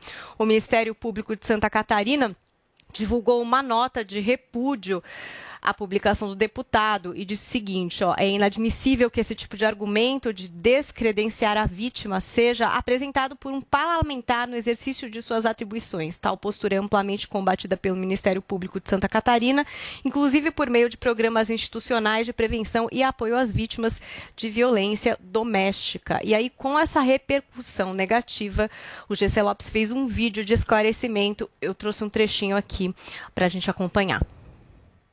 A nós foi apresentada uma versão dos fatos acompanhada de documentação do próprio processo que supostamente comprovaria a narrativa do Sr. Marco. Intrigou a mim e a minha equipe, especialmente em razão do momento em que tudo era trazido ao nosso conhecimento, já há décadas do ocorrido, e por se tratar de uma versão completamente oposta aos fatos julgados nos autos. Entretanto, deixo claro que ouvir a versão do Sr. Marco não significa que corroboro com a fala apresentada, tampouco que me compadeço das consequências que o atingiram após o trâmite regular das ações judiciais envolvendo o caso. Visto que o processo tramitou regularmente com direito à ampla defesa e contraditório, e ainda assim resultou na sua condenação. Nunca fui contra a Lei Maria da Penha e de forma alguma o fato de receber inesperadamente o indivíduo responsável pelo crime significa que sou contrário, de alguma forma, à Lei Federal 11.340 e seus efeitos. Permaneço firme e alinhado às minhas convicções e estou com a consciência tranquila. É, são convicções muito boas, né? Esse deputado que chegou a dizer que quem não gosta de ser assediado massageia o ego, na é verdade? então, e outra coisa, né, gente? Olha, intrigante. intrigante. Ah, é Suzane von Richthofen deve ter uma versão intrigante também. Vou postar uma foto com ela, vou recebê-la no meu gabinete. Gosto dessa palavra que ela não quer dizer nada, Paulinha, né? Intrigante. olha lá, a frase gente. do deputado. Sabia que seria polêmico. Era isso que ele Mas é queria. uma polêmica burra. Mas né? era isso é. que ele queria. Ele É uma queria justamente ter burra. cinco minutos Pô, de agora você, você que já passou pela política, né, também. É, hoje a gente vê o, o país, né, cercado de problemas, tem tantos problemas reais, né, que a gente tem que combater. E a gente vê muitos desses novos políticos, a tal da renovação política, só que é uma renovação de políticos que pa- parecem que ficam atrás justamente disso, né? Dessas polêmicas vazias que não. A polêmica não, vão é vazia, mas na- a- o a método população. da- de estabelecer, de, de- mirar a polêmica é que é de uma estupidez. O que, que vai agregar cara você chegou- receber o Não. ex da Maria da Penha? O cara tá achando que O cara esse tá achando- vai dar voto. Não, o cara tá achando. O cara tá o cara tá achando. achando. Eu vi, tá eu vi a, a- fala dele e falou assim: específico, Ah, porque eu contesto o feminismo. Não, isso não é feminismo. Você espancar e Pois tentar é, matar uma gente, mulher amor de não é ataque ao feminismo, é humanismo. Qualquer pessoa que seja violentada, assassinada, torturada. Mas infelizmente É tem um princípio louco de humanidade. Aí, quando tá você tem uma pauta de exagerada que castra os homens, que coloca todos os homens como ah, potenciais agressores, estupradores, é uma coisa. Outra coisa é você pegar um cara que foi julgado, que foi preso, que foi condenado por brutalmente, quase até assassinado a mulher. A mulher essa que teve, que deu origem a uma lei de proteção às mulheres. Isso é de uma estupidez absurda. Essa coisa de dar ah, o outro lado ela tem um limite. Você não vai dar o outro lado Pois ao é. Joseph Mengele, que torturou pessoas no, em campos de consciência. Você não vai dar o outro lado a Sujane von Richthofen, que matou a pauladas, que todo mundo sabe que matou a pauladas ah, os seus pais. Eventualmente até pode ter. Eventualmente, uma mulher ah, vigarista que quer extorquir o marido, mas uma vez que foi comprovado que ela foi espancada pelo marido, nada justifica escutar um eventual outro lado. Ou seja, o, o meu ponto é que o ideologismo sectário, maluco, que existe, realmente, de todos os lados, a estupidez humana não tem lado. De um sujeito que acha que é lutar contra os exageros do feminismo, pegar um cara, um monstro que massacrou, que humilhou, que torturou e tentou matar a mulher, é de uma estupidez estupidez maior de quem vota cegamente e quem simplesmente diz vamos combater os exageros do feminismo. O que, que esse cara fez para combater esses reais Não, exageros? nada. Eu, agora, ouvir monstro Entrega assassino, zero. isso justifica os exageros do feminismo, é o pior. E massacra qualquer tipo de princípio de humanismo, Tem de uma humanidade das galera, pessoas. tem uma galera que foi eleita no Gogó. É isso aí. Foi eleita no Gogó e que tá apostando que vai ser eleita de novo E não no vai Gogó ser. em 2022. E- Esse, esse, Esse é um. Esse, esse é um deles e principalmente bem o que o Adriles disse, né? Existem limites para isso. Claro. Uma coisa é você mostrar, outra coisa é simplesmente você jogar todos os seus valores e princípios na lata do lixo para você ter curtida, compartilhamento, comentário que alguns inclusive fazem isso. Fazem Pois isso. A é. lógica da rede social é uma lógica completamente diferente do mundo real. Não, e é Mas posso falar que é meio assustador, por exemplo, a gente ter que falar sobre esse cara. Eu, eu fiquei pensando aqui, né? Nossa, a gente tá falando o nome desse cara. Tá celebrando ele, tá fazendo De alguma forma, a ele gente escreveu tá um livro, visibilidade tá romantizando o assassino, o Mas psicopata. eu acho que é importante, Paulinha, a gente eh, falar sobre Não, isso. eu acho, mas é que é. para que a é... gente possa vir a condenar É, é uma conversa que a gente já teve muitas vezes aqui. Quem é crítico ao Bolsonaro, que fala que o CQC teve um papel, por exemplo, em De levantar. o nome é dele para todo o Brasil, entendeu? É, eles acham que estavam ali colocando uma crítica, Qual se criatura? opondo, mas muita gente acha É isso que. Aí. Não, na verdade, estava colocando o nome dele e muitas pessoas iam se identificando com algumas coisas que ele colocava. Então, falar sobre esse deputado hoje, é, para mim. Sobre o assassino, né? tá Foi. falando. Não, até Ah, sobre o deputado os levantar esse assunto. Essa dupla. É isso aí. Por que, que a gente está falando, sabe? né? É, é meio triste demais. É um retrocesso Por mais que, a nem o gente, Adriles por mais que a gente critique, a gente está levantando o nome do deputado. Você incute uma dúvida na cabeça Não, do eleitor. que falar, por mais né? que a gente critique, eu acho, eu entendo a dúvida da Paulinha. Por exemplo, esse assassino, esse, enfim, esse é, agressor de mulheres, ele escreveu um livro. Escreveu. A gente, eu não sabia nem o nome dele. Agora eu sei. Eventualmente alguém vai pesquisar, vai comprar o livro e vai dizer: olha, pode ser que exista uma coisa, entre aspas, intrigante. Então, certos assuntos eu acho que tem que ser colocados de- de- debaixo do tapete, no esgoto. Esse deputado e esse monstro que massacrou, que bateu na Maria da Penha, tem que ser relegados ao esgoto da informação. Porque a gente traz alguns casos, né, Paulo? Por exemplo, da, da atriz Cristiane Machado, que veio aqui no Morning essa semana, né? A gente trouxe ela, ela falou sobre o caso dela, tem imagens, né? A mulher filmou tudo, botou É. lá no, no quarto. E aí o que eu mais recebi, inclusive tá na nossa pílula lá também, vocês não vão dar outra, o outro lado? Vocês não vão chamar o, bateu nela, cara? Não dá. Aí, assim, gente, não, porque editou, manipulou. Mas você vai ver as imagens, essas imagens são muito claras. Sabe qual é o o problema? Gente, Vini? pelo amor de Deus. É igual do é o DJ problema? Ives, assim, não tem, O gente. problema é... é, É, a mulher- O problema é o seguinte: tudo se politizou no Brasil. Tudo. Absolutamente tudo. E as é pessoas não pena, né? analisam A Agra- realidade. Uma agressão, a realidade, os fato, imagem. Elas Agredida. colocam acima do fato a sua preferência política a eleitoral. Esse cara, esse cara com certeza é um cara mais alinhado ao Bolsonaro. Ele é. certo? Mas ele prejudica o Bolsonaro. Então, mas, mas entenda qual é a Prejudica. lógica das pessoas que Prejudica pra defendem esse cara. Eles colocam o Bolsonaro acima do fato. Esse é o erro da história. O fato precisa estar acima dos políticos. O fato precisa estar acima da preferência eleitoral. É o que o Adriles Não, não acabou tem- de é a fazer. realidade. O, o Adriles pode achar esse governo lindo e maravilhoso, mas ele olha uma imagem nojenta dessa daqui Não e ele gente. condena. E é isso que tem que Pronto. fazer mesmo. Não, o negócio do DJ Ives é muito cabal. Por exemplo, o DJ Ives eh, parece que mostrou o áudio que a mulher falou que ia jogar a criança pela janela. É uma atitude canalha de uma mulher? É. Mas o fato é que ela foi espancada. Isso justifica Não alguém justifica, espancar exato. alguém? Ela, ela foi vista sendo espancada por o cara. O cara era um monstro. Não quer dizer que- que, o caráter da mulher que foi espancada é bom, é ruim. Mas ela foi espancada. A gente viu um crime cabal. É como o Paulo bem disse, é um fato.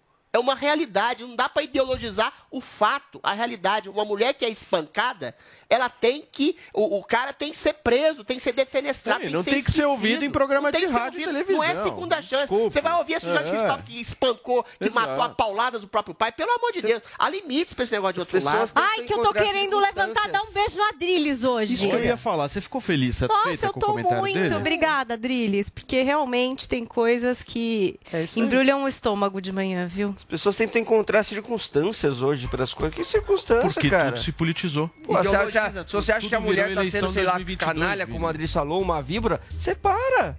Vai embora. É, você vai espancar. Não, Você a minha espancar? mulher tentou me extorquir, então vou matar ela. Mas Que isso? Absurdo. Não, e vamos ouvir, né? O cara que espancou a mulher. É, Tudo não, bem. Como é é, que foi lado. espancar a Não, mulher? e até um pelo outro gente. lado, gente, se a gente vê aquele caso Ioki, que agora tem na Netflix a série, né? Que muita gente fala até que traz. Ah, tá querendo trazer a justificativa dela. Qual é a justificativa que alguém pode dar para picar uma pessoa por uma mala? esquartejou. Pra Olha, mim, assim, ela é a pode mesma falar coisa, coisa, é a é, mesma é- coisa. Eu É esquartejei porque eu tava um pouco nervoso. Mas é horrível, tá vendo? Aí- mas aí, Paulinha, aí, pois é, aí a questão dos males do feminismo. Eu não sei se faria um documentário na Netflix falando do cara que massacrou e Então, bateu mas acho na, que é na, na Maria da Penha. Agora, fizeram um documentário sobre um moleque que esquartejou, transformou o Ué, japonês lá em João sushi. de Deus. Não, mas é falando mal.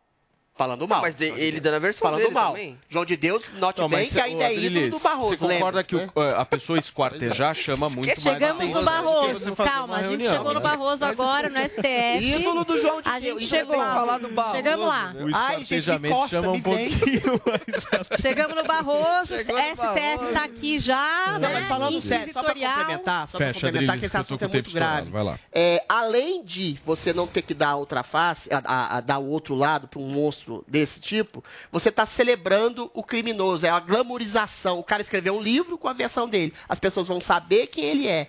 Isso é absolutamente defenestrável. Criminoso não tem que ser romantizado. Criminoso tem que ser enjaulado, Muito preso bem. e calado. Turma, eh, nós estamos com o nosso tempo daquele jeito, são 11 horas e 4 minutos, mas só antes, Murilão, falei a hora antes, mas eu prometo que na próxima eu falo a hora depois. Paulinha, pede likes pra gente, por favor, porque com você o negócio é diferente. Vamos ver. Gente, dá um like aqui pra gente. Vocês não tinham raiva do Joel? Ele nem tá aqui hoje. Vocês não ficavam falando. Tá só o Adrilho, vocês ficaram com saudades dele. Dá os verdade, likes verdade. hoje aqui pro programa. Boa, gente, e também verifiquem se vocês estão inscritos no nosso canal, que tá chegando a quase um milhão e meio de inscritos, então dá aquela força pra gente. Agora sim, Murilão, são 11 horas e 4 minutos. A competição mais trash do mundo, você confere no Master Trash. Por que, que você trouxe tua mamá? Hoje eu quero pôr a mãe na massa. Henrique Voagraça, Paola Caçarrolha e Eric Jacão avaliam os candidatos à cozinha mais temida do Brasil. Lembra aquele avestruz que eu caí e quebrei as costelas? Vamos fazer carne de avestruz. Muito bom. Vem, mãe. Ketchup. Gosto, maionese.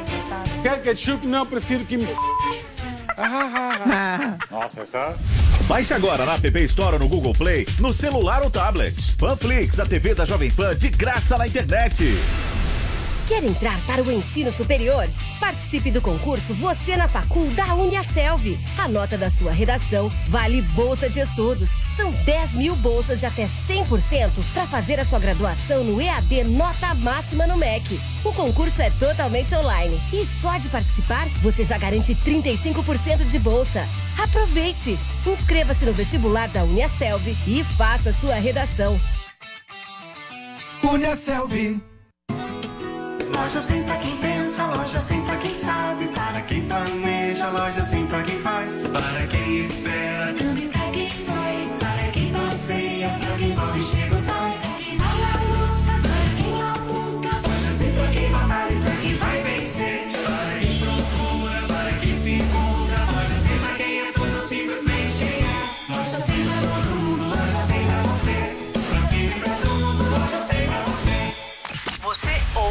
a melhor rádio. Jovem Pan. This is number one. A melhor música. Conversations with a stranger out there, you know. This station plays my music. I can't seem to say goodbye. One radio. All the hits. Esta, I love the radio station.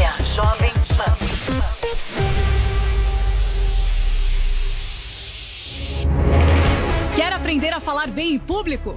Perder o pânico de estar na frente de muitas pessoas? Dizer de forma clara o que você pensa? Aprenda as técnicas do curso Oratória e Performance. Falar bem muda a história, inclusive a sua. Um curso de cinco módulos com diferentes técnicas: roteirização, comunicação, performance, protagonismo e muitas outras. Veja como impressionar ao falar em público. Saiba mais sobre o curso Oratória e Performance. Acesse agora mesmo em newcursos.com.br. niucursos.com.br. Jovem Pan.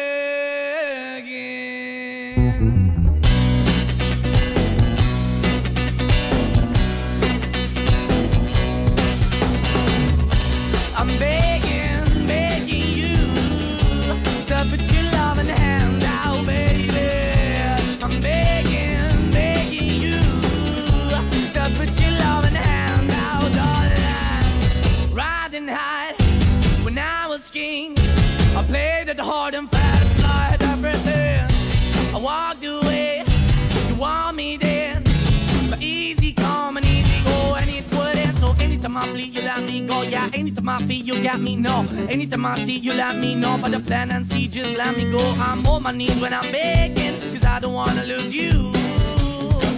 Hey, yeah, 'cause I'm begging, begging you. Uh, Put your love in the hand out, baby.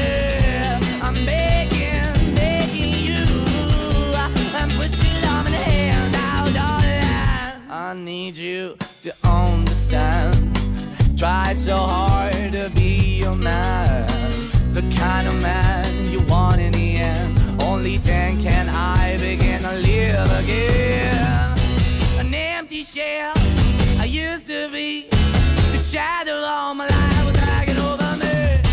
A broken man that I don't know, won't even stand, that never stands to be my soul. Why we're chewing, why we're chasing, why the bottom, why the basement, why we got good, don't embrace it, why the feel for the need to replace me. You're the wrong way, trying to be good. I went up in a feature town where we could be at, like a heart in the best way, shit. You can give it away, you have, and you take the bait, but I keep walking on, keep moving the door, keep open for, that the door is yours, keep also home, cause I'm the one that live in a broken home, girl, I'm begging. Yeah, yeah, yeah, I'm begging, begging you to put your love in the hand now, baby. I'm begging, begging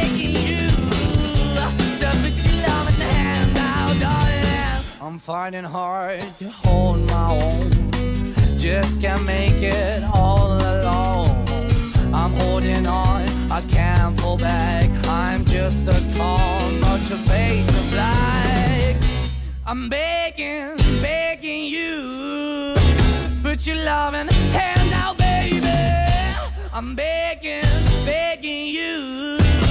To put your loving hand out, darling.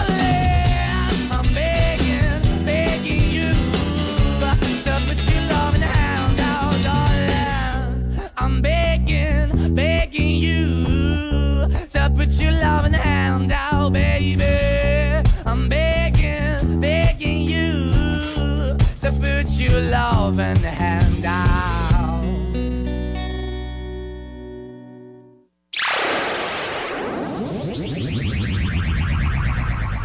Linda depois de conversarmos aqui sobre algumas dicas que inclusive vocês vão poder ver no nosso canal do Morning Show no YouTube. E eu Isso. quero mostrar uma coisa pra vocês aqui. Ih, rapaz. Olha só quem Ah, tá não. na capa do meu celular.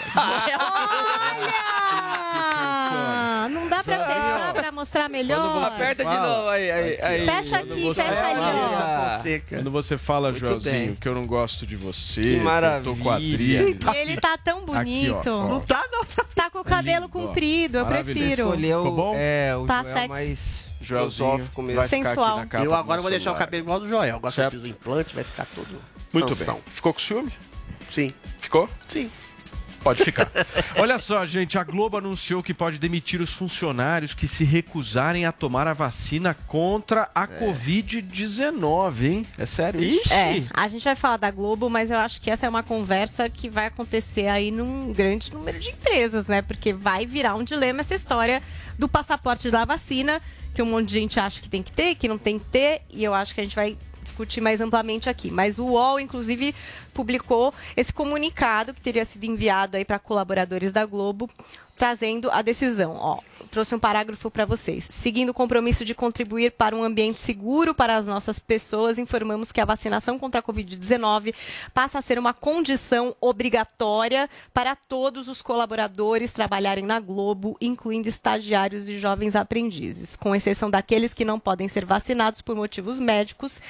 A não vacinação poderá resultar no desligamento. Então, tá aí, né? Quem não pode por motivo médico deve ter que apresentar uma documentação e também as faixas etárias, né? Dependendo da faixa etária que está lá no Rio de Janeiro com a vacinação, a pessoa também pode, enfim, se for um ator mirim, sei lá, né? É. Não pode receber a vacina, tudo bem. Mas fora isso, todo mundo tem que estar vacinado. E até eles dizem que é alguma coisa que está acontecendo em outras empresas, que eles seguem exemplos de outras empresas. é, com essa conduta. E vai de encontro com aquela notícia do Juliano Casarré, né? Que tal, teria ali questionado, feito uma Depois ele- consulta, né? Mas ele pra deu uma saber. desmentida, né? Assim, no Ele sentido falou de que ia falar é, ele falou que estava se consultando com o médico ali. que ele estava em dúvida da vacinação, Exato. colocou isso Paulinha, pra e essa coisa? Mas que a porque eu conheço Globo- muita gente que não se vacinou justamente por alguns problemas de saúde. Mas aí eu acho de- que é coisa de apresentar, né? Acho que a Globo vai contemplar essas pessoas, né? Eu quero ouvir do nosso Adrilho Jorge o que, que ele pensa sobre isso, porque querendo ou não, essa é a obrigatoriedade da vacina, né? É, eu discordo. Eu acho que é uma obrigatoriedade. É uma obrigatoriedade é uma coisa imposta. Eu sou a, a favor da liberdade de, de você fazer do seu corpo o que bem entende, meu corpo, minhas regras. E acho uma coisa desnecessária. Porque a gente tem pesquisas que revelam que 94% das pessoas no Brasil já foram conscientizadas que a vacinação é o melhor caminho, né, para superar o coronavírus. Tudo bem, eu acho que a Globo parece ter uma política assim das pessoas que eventualmente provarem que tem algum tipo de comorbidade, que não possam se vacinar, podem não se vacinar. Mas a questão tem outras coisas também, por exemplo, grávidas, adolescentes. A gente não sabe de efeitos adversos assim de uma maneira holística a longo ou médio prazo em grávidas, e a gente sabe, por exemplo, que adolescentes e crianças têm pouquíssimo risco de desenvolverem a doença, inclusive de passar a doença. Então, sendo que a vacina, por mais que ela esteja aprovada pelos órgãos sanitários, tenha ainda um custo-benefício de saber de efeitos adversos a longo prazo que não foi testada nesse sentido, eu acho que crianças, adolescentes, mulheres grávidas, pessoas que já tiveram o vírus, como o Dr. Zebalos, médico das estrelas da Jovem Pan, diz que quem já teve a doença já tem uma imunidade muito maior de quem teve a vacina, essas pessoas poderiam, eventualmente, se contrapor a essa vacinação obrigatória, o que não acho que vai ser o caso. Eu só tenho a lamentar. Só para dar um exemplo, o CEO, o CEO da Pfizer, que já teve a doença, que é jovem, que é saudável, não quis se vacinar. Então existe aí, por mais que eu ache, acho não, tenha certeza que O a vacinação CEO da Pfizer? É não sério quis isso? se vacinar. Não quis se vacinar. Falou que já teve a doença, já tem uma imunidade relativa muito boa e é saudável. Então, assim, a gente está enfiando pela goela das pessoas.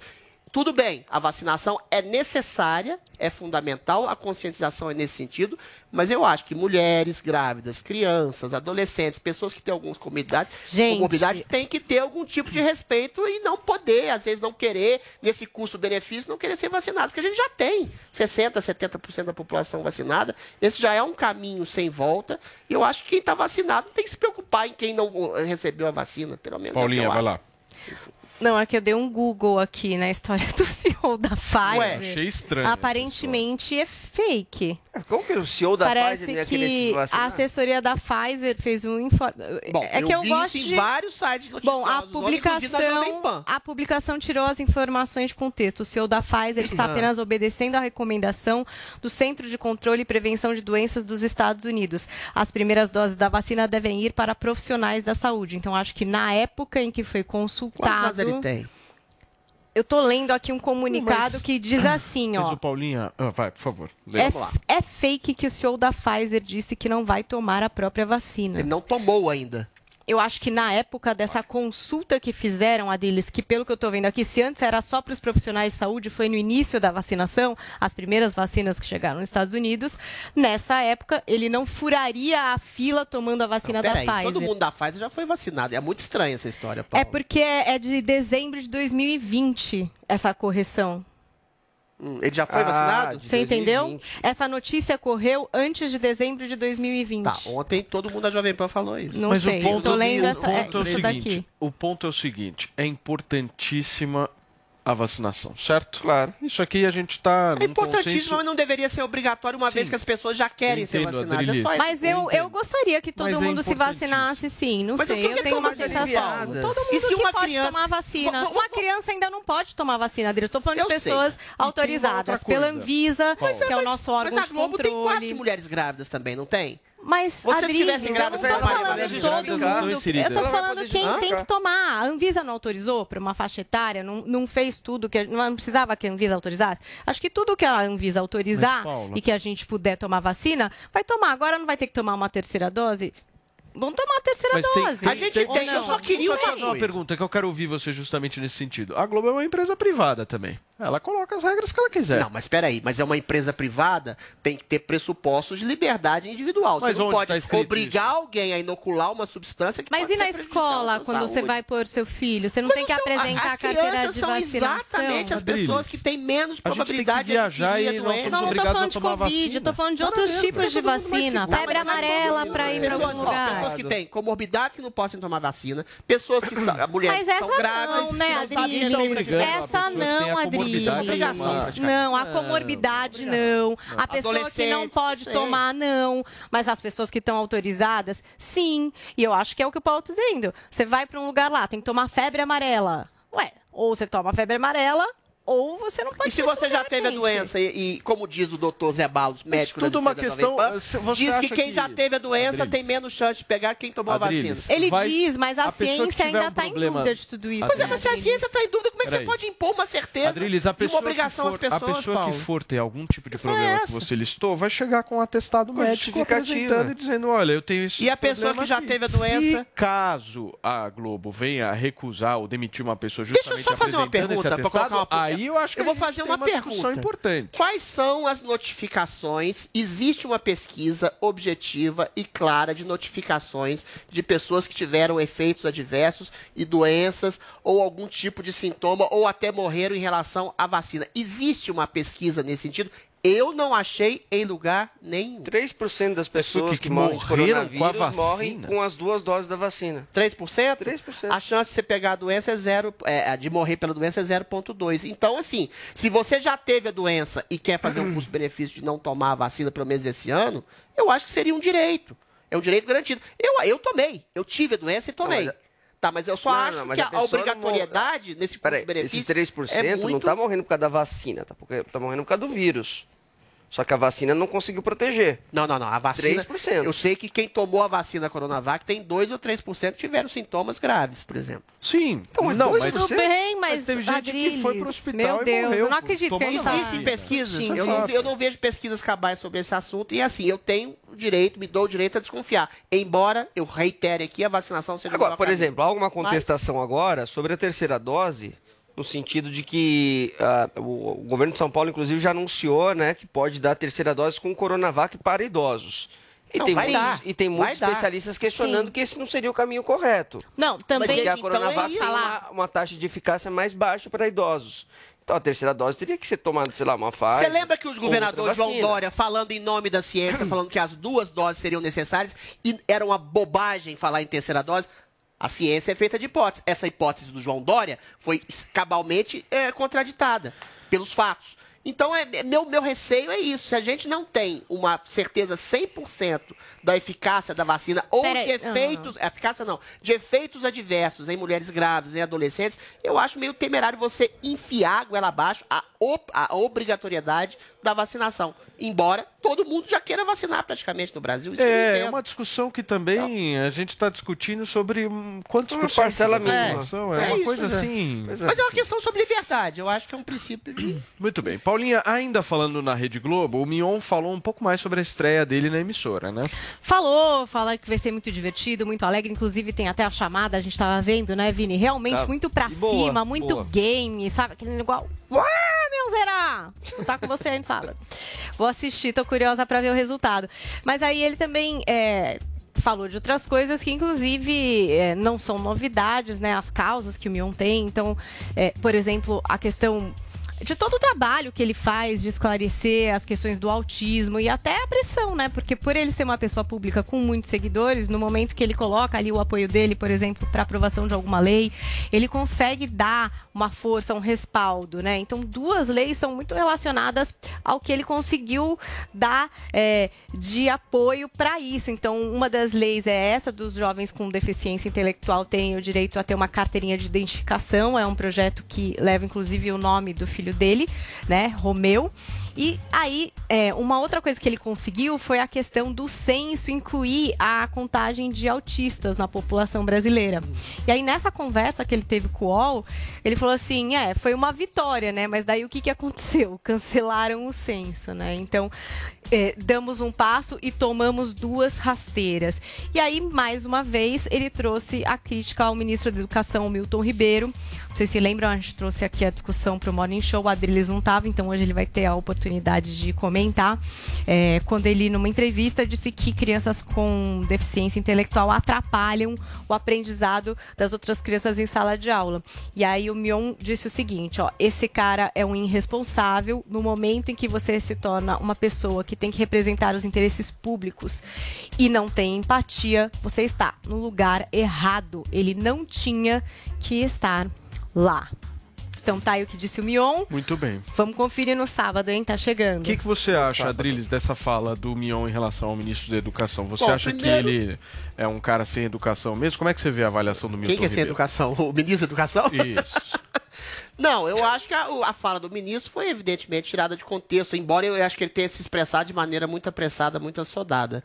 Eu acho simplesmente que o que ele quis dizer, que eu- que- pelo que eu li do que ele quis dizer, é que pessoas, crianças com, com problema severo de, de, de- de déficit cognitivo, ou de retardo mental, ou de algum tipo de incapacitação mental, realmente prejudicam não só a sala, como a si mesmas. Porque eventualmente elas vão ser de alguma forma ostracizadas, vão ser de alguma forma vítima de preconceito. E isso é ruim para as próprias crianças, entendeu? Então você tem que ter uma política efetiva. Não é que falar em empatia, porque eu acho que esse termo empatia é muito abstrato, Paulo. Uma coisa é você falar, ah, eu sou a favor da inclusão de todas as pessoas com deficiência. Mas se ela estiver numa sala que tiver um nível que ela não consegue acompanhar, ela vai se sentir mal, ela vai se sentir humilhada, ela vai se sentir ah, para trás, entendeu? E você não tem uma capacitação de professores para estabelecer um tipo de critério. Então você tem que ver caso a caso. Não é para dizer todas as pessoas deficientes podem ter, porque todo mundo tem um tipo de grau de deficiência física ou mental de alguma forma, na maioria das vezes. Mas eventualmente quando você tem uma deficiência severa, é temerário você colocar numa, numa sala com alunos ou de uma universidade mesmo, com as pessoas que têm um nível intelectual muito maior e muito mais avançado. É nesse sentido que eu entendi a fala do ministro. Agora, o Mion entrou nessa, né, de fala de empatia e não discutiu a mérito a fundo que ele devia fazer. Mas porque é- ele tem ele um é- filho autista, ele é ele faz isso, uma, é faz uma campanha compreensível, muito né? bacana, então ele se sentiu É mal, talvez pela, não sei, pela má compreensão que ele teve ou pela, pela fala soldado do ministro que deveria se colocar mais claro num Ah, assunto o termo tão que o ministro usou, o, o termo que o ministro usou foi ruim, né? É, mas assim, você não pode... E a né? pauta, né? Cá entre nós, isso não é a pauta da educação brasileira. Ah, é Não, uma é, pauta uma pauta importante, sim, Não. Que isso, a pauta, É uma na pauta minha avaliação, É, ué. na minha, deixa, Lógico deixa, que é, eu acho falar que é, aqui. Paulo, a inclusivi- a inclusão calma, é- Calma, o meu ponto é o seguinte, existe o problema da inclusão, com certeza ele precisa ser debatido. Agora, o que eu acho que carece o ministro da Educação é falar de pautas que realmente afetem o sistema educacional brasileiro. Por exemplo, o ministro da Educação no Brasil tem que falar de escola em tempo integral. Não, Paulo, Essa é a peraí, mas a pauta inclusão, a inclusão é uma pauta A educação fundamental. precisa falar sobre isso. Pessoas têm, tem, tem crianças, a pauta tem, da inclusão é cognitivo. fundamental. Não É estou lógico. aqui desmerecendo a pauta da inclusão, pelo contrário. Eu só estou dizendo que eu acho que carece, por parte do discurso do ministro, de pautas que realmente afetem a Eu discordo, transformação Paulinho. do sistema educacional Paulinho, eu discordo pelo brasileiro. seguinte: é, é, o ministro coloca, tenta lançar luzes sobre um tipo de hipocrisia linguística que fala em empatia, mas não dá soluções. Se você começa a colocar crianças com algum déficit cognitivo, com algum tipo de deficiência mental, sem nenhum critério. Você vai prejudicar, não é só os outros alunos, como os professores, você vai prejudicar as próprias crianças. Então tem que ter o critério. O que ele deveria fazer é dar algum tipo de solução e não apenas demonstrar o problema. Isso. Demonstrar o problema eu faço, você faz, o Vini faz, a Paulinha faz. Agora, o ministro da Educação tem que dar uma orientação. Então a fala dele é assodada nesse sentido. Uma coisa é você falar dessa falsa empatia com inclusão de qualquer forma, que vai prejudicar os próprios alunos com deficiência. Outra coisa é você não demonstrar nenhum tipo de solução para o problema, que é o que ele deveria fazer. O Vinícius, ele, ele Muito bem. reverbera um sentimento que existe dentro das escolas, dentro da- das salas de aula. Né? Foi isso que eu tentei E todo trazer mundo na- tem na- medo de falar sobre. Todo mundo tem É medo isso de aí. falar sobre. É isso aí. Até porque quando fala também vem uma. Né? É, tem uma falta de empatia, uma você é reação, massacrado. Vem uma reação muito forte. Eu tentei trazer isso aqui a primeira vez que a gente falou, né? Que, de conversas com Não educadores. acho, acho tem que medo, né? é, As pessoas não têm é medo de isso. falar sobre de Não, que trazem esse não. sentimento também. Paulinha, É um professores delicado. falam, Paulinha. É, você é Não, massacrado. mas eu não estou falando isso. Presta atenção, Vini, você confunde um pouco. Eu acho Vamos que lá, então. a crítica que vem em relação a você não foi em relação a isso. Acho que todo mundo sabe que o sistema educacional É. brasileiro talvez tenha que se preparar muito melhor para receber essas crianças, com certeza. Certo. Porque a Sim. gente tem a notícia de escolas que não tem nem sabão para lavar a mão para, entendeu? É, não tem básico. aluno, O preparo do professor é uma necessidade, é alguma coisa que tem que acontecer. Acho que isso é ponto pacífico, todo mundo sabe disso. Perfeito. Eu acho que o ponto que, que os pais que têm é, crianças com essas necessidades entendem é assim, é, o que a Adriles falou, ah, porque aí a criança vai ser alvo de bullying. A criança, eu acho que a criança, na verdade, ela é uma oportunidade do entendimento da diversidade dentro da escola. não é só bullying, ela A não vai conseguir aprender, Paula. Espera, mas entenda uma É coisa, isso. aprender também é é, entender as diversidades, as necessidades do outro, e isso é uma grande lição. Eu acho que isso faz parte Paulinha, do aprendizado. tá. Então, eu acho que é nesse ponto que os pais entendem. Os pais, mas os professores não. Os professores que estão preparados, sim, entendem Mas da mesma muitos não forma. estão Eu preparados. sei Mas não é que, só mas questão que de eles sejam É preparados. que eles mas estão o tentando preparo trazer. do professor Mas, Paulinha, você está falando como é se a fosse uma coisa geral, o aluno deficiente. Há deficiências que são severas e graves. como é que você vai medir o grau de deficiência do Existe aluno que tem como. possibilidade cognitiva de estar lá aprendendo? Às Existe vezes ele não como. Consegue. Mas É posso falar, Adriles? Vai também Mas fazer uma pesquisa. Generalizar é complicado. Existe muito, existem muitas pesquisas eu, que vários educadores trazem de que muitas vezes a inclusão é a melhor forma para essa criança desenvolver. Eu Paula. não vou trazer detalhamento O- aqui o que porque o- eu acho que um pedagogo poderia explicar muito melhor Paula, isso do que o eu. que o Vini está trazendo é diferente do que o Adriles está trazendo. O Vini está trazendo o seguinte, pelo menos é o que eu entendi da sua fala. A inclusão dentro da sala de aula é importante, mas os professores não estão preparados e capacitados Então, para isso. é Esse é o ponto. Esse é é um ponto pacífico, acho é que muita gente Vini entende traz. isso. O ponto que o Adriles Não. traz é um outro ponto que- de colocar uma certa discordância, uma dúvida se o nível de aprendizado de É. uma criança dentro da sala de aula vai ser o mesmo eh, se ela for colocada justamente dentro Dependendo da, do grau da de sala de deficiência, aula a saber, e tá? não existem pessoas com deficiência. É o que o Adriles está trazendo. Então, acho De- que são dois dependendo do grau de diferentes. deficiência. Eu acho que o ponto da inclusão ele é indiscutível. Eu acho que, meu, não tem outra alternativa. Senão você vai segregar as pessoas de alguma forma. Você vai colocar lá numa sala todo mundo que tem uma certa deficiência. Aí as pessoas que não têm deficiência você coloca numa outra sala. Não, Isso, Paulinho, esse, mas se esse, tiver uma essa é deficiência discordância. grave, não E dá pra mesmo, incluir, é- Mesmo se é houver, complicado mesmo se houver uma certa discrepância no que se refere ao aprendizado, é melhor que Mas uma dentro. certa discrepância É ou uma que discrepância enorme? É melhor Então é isso que eu esteja tô falando, você tem que analisar caso a vamos- caso, nós não dá pra incluir todo mundo de maneira- criar uma segregação na sociedade de alguma forma entre aqueles que têm deficiência e aqueles que não têm. Isso é horrível. Isso é horrível. Isso é horrível. Mas se você Eu coloca uma criança que tem um- uma deficiência severa colocado em primeiro numa escola-. É a convivência social em primeiro lugar. Em primeiro lugar, a convivência social. Mas não, não, não é só convivência social. Se um aluno não consegue entender uma equação porque ele tem uma Olha, deficiência turma. severa, como é que ele vai conseguir aprender? O que, que ele vai simplesmente é o convívio social? Ou seja, tem que ser analisado Beleza. caso a caso. Eu Falar em empatia universal, estourado. Eu acho muito Vai dar A tempo conversa dos tá muito tweets? boa. A gente ainda tem 30 segundos para os tweets. Por favor, Paulinha. Cara, eu não sei se vai dar tempo de ler todos os tweets, mas muita gente, Adriles, mandou aqui, eu acho que é legal a gente mostrar, é, a foto do presidente, do CEO da Pfizer tomando a segunda dose. Eu acho que é legal a gente mostrar. Não, é sério isso. Eu não tô. Então, beleza. Porque Ah, tá aconteceu em corrigido, 10 tá de março corrigido. desse ano. Foi Eu vi uma... isso ontem na Jovem Pan mesmo. Mas foi uma notícia Tava que errado, realmente? Tava rodou errado. no fim do ano passado. E aqui tá a imagem do Albert Burla Pronto. tomando a segunda dose da vacina em 10 de Perfeito. março. E, enfim, claro que é a marca é dele, né? Eu e ele vi essa tá notícia aqui mesmo na Jovem Pan. ressaltando a importância da vacinação. Queria agradecer a participação de todos vocês que participaram em hashtag Quem Lascou o Brasil. Muita Copa do Mundo envolvida nisso, muita Alemanha, enfim, vocês sabem, né? Muito bem. Vini, nós ficaremos sem o Joel até quando? Não, o Joel está de volta amanhã, só que de maneira remota. Ah, muito distante. Muito bem. Turma, muito obrigado pela audiência, pela companhia. Tamo junto. Amanhã, sexta-feira, o Morning Show tá de volta aqui na Jovem Pan, às 10 horas da manhã. Tchau, turma. Beijo pra vocês. Beijo pra todo mundo. Valeu pela audiência. Tchau.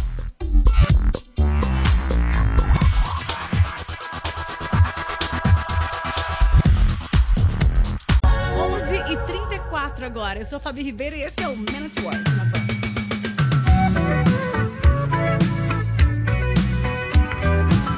Hey guys, it is Ryan. I'm not sure if you know this about me, but I'm a bit of a fun fanatic when I can. I like to work, but I like fun too. It's a thing. And now the truth is out there. I can tell you about my favorite place to have fun Chumba Casino. They have hundreds of social casino style games to choose from, with new games released each week. You can play for free anytime, anywhere. And each day brings a new chance to collect daily bonuses. So join me in the fun. Sign up now at chumbacasino.com. No purchase necessary. Group. Void were prohibited by law. See terms and conditions. 18 plus.